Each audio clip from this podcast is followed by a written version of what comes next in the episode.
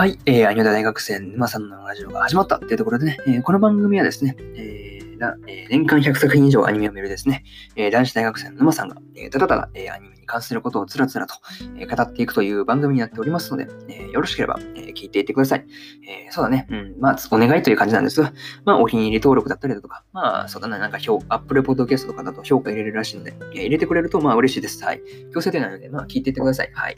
聞いてからそうですね、判断していただければと思います。それじゃあ、えー、やっていこうと思うわけですが、えー、ここ、そう、3本目になるんですが、えー、3本目では、え、タイトル通り、え、呪術廻戦の、え、1話の感想について、え、語っていこうと思うわけですが、え、そうですね。えー、そうそうそうそうそう。まあ、先ね、1本目と2本目で、え、順番にね、そう、モンスター娘のお医者さんの12話の感想と、えー、大の大冒険の1話の感想ですね。えー、こちらを語ってきたので、えー、そちらも、え、合わせて聞いていただけると、まあ、嬉しいです。はい。そんな感じでやっていこうと思うわけですが、えー、いつも通りあらすじと感想と、えー、言っていこうと思います。で、あらすじです。はい。並外れた身体能力を持つ高校生、虎杖裕二。祖父が死んだ夜に呪術高専1年の伏黒めぐみと出会う。彼は虎杖の持つ、えー、呪物を回収しに来たというが、ちょうどその持ち物は、えー、虎杖の、えー、先輩らによって封印が解かれていた。えー、呪物が引き寄せられ引き寄せた呪いの化け物に襲われる先輩たち。そこに、虎杖と伏黒が駆けつける。というね、えー、公式サイトからの引用になります。はい。で、まあ、ここからは、えー、順次感想になるわけですが、えー、一つ目はですね、まあ、何気ない日常と、まあ、じいちゃんの死っていうところで、まあ、そうね、序盤はそう、あの、虎杖のね、あの、何気ない学校でのシーンとかが、まあ、メインで描かれているわけですが、まあ、ここでね、そう、オカルト研究部の、まあ、先輩たちとか、えー、虎杖の、まあ、並外れたあの身体能力を、まあ、出してくるとかですね、そうだな、なんか、そう、なんていうの、そんな長い尺じゃなかったんだけど、そう、なんか話の展開としてそう、なんかうまい具合にそう必要な情報をまあなんか入れてきたなとか思ったりとか、そう、個人的にそう、なんかうまいなと思ったりしました。はい。そう、無駄な、無駄がなんかなかったからね、なんか、おーっていう感じだったんですけど。あとそうだね、その後ね、まあ、あのじいちゃんの死に際のまあ言葉というか、まあ、それがそうそうだな、あの、虎杖のちょっと心にあの深く刻まれることになるわけですが、そうだな。そう、俺にしてもそう、じいちゃんがそう、あっさりと亡くなってしまったよっていう、そうそうそうそう。まあそう、なかなか、まあ、なかなかちょっとね、うん、癖は強かったかなと、そうですね、個人的にはそう思ったりするんですが、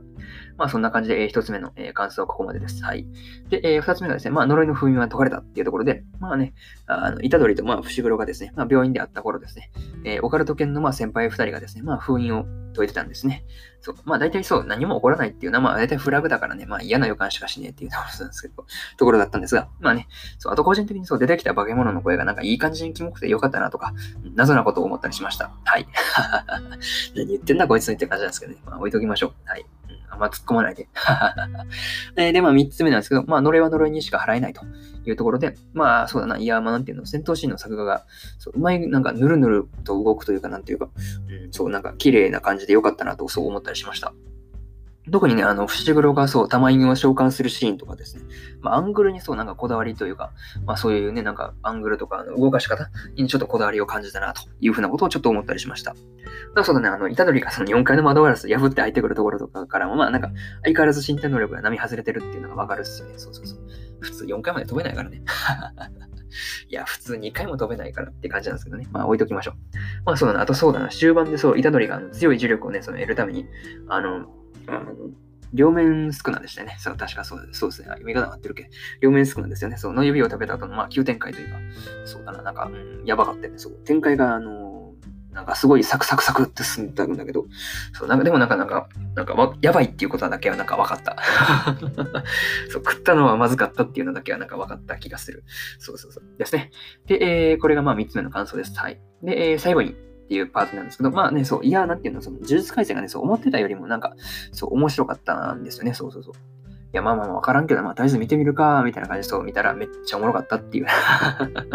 ですね。まあ、そんな感じで、なんていうの、本当そう、あっという間になんか1話が終わっちゃって、あ、もう終わりみたいな感じだったんですけど、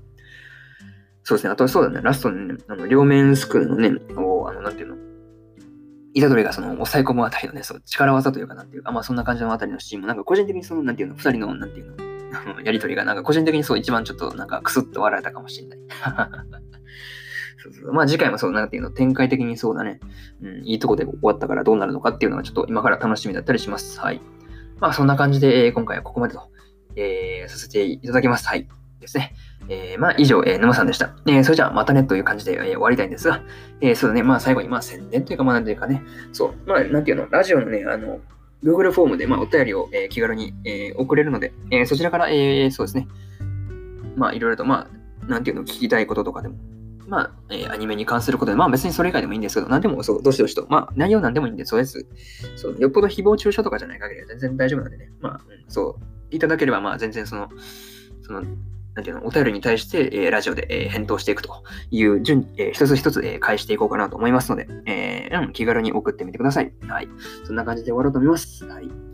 どうでしたか？呪術廻戦の一話の感想。えー、どう、どうだった？みんな。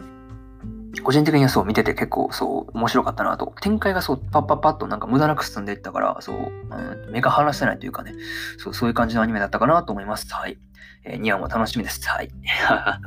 ですね、えー、終わると思います。えー、そうだな。明日はそうだな。キングスレイド、意志を継ぐ者たちっていうそのアニメをそう、さっき1話見たので、今ね、そう放送してるやつの、それの1話を見たので、えー、それの感想と、とですね、えー、そうだな、それと、えー、なん、なんだ、あー、えー、何話そうかな。そう、何話そうか、今詰まったね。どうしよう。何、何話そう その一本しかない気がする。それと、ああ、じゃあおすすめの少女漫画の原作のアニメのでも話でもしましょうか。いや、そうそうそう。まあそんな感じで、えー、やろうかな。うん。はい。やろうと思いますので、えー、よろしければ、えー、聞いていただければ、えー、聞きに来ていただけると嬉しいです。はい。まあ、えー、気軽にお便りの方も、えー、送ってください。えー、あとそうだな、スタンド FM っていうところで、うん、まあアプリなんですけど、まあそこで、えー、23時から、えー、今日も、えー、ライブ配信30分ほどやろうと思っておりますので、えー、時間が合う方とかは、えー、よろしければ聞きに来てみてください。はい。えー、それじゃあ、えー、終わりにしたいと思います。バイバイ。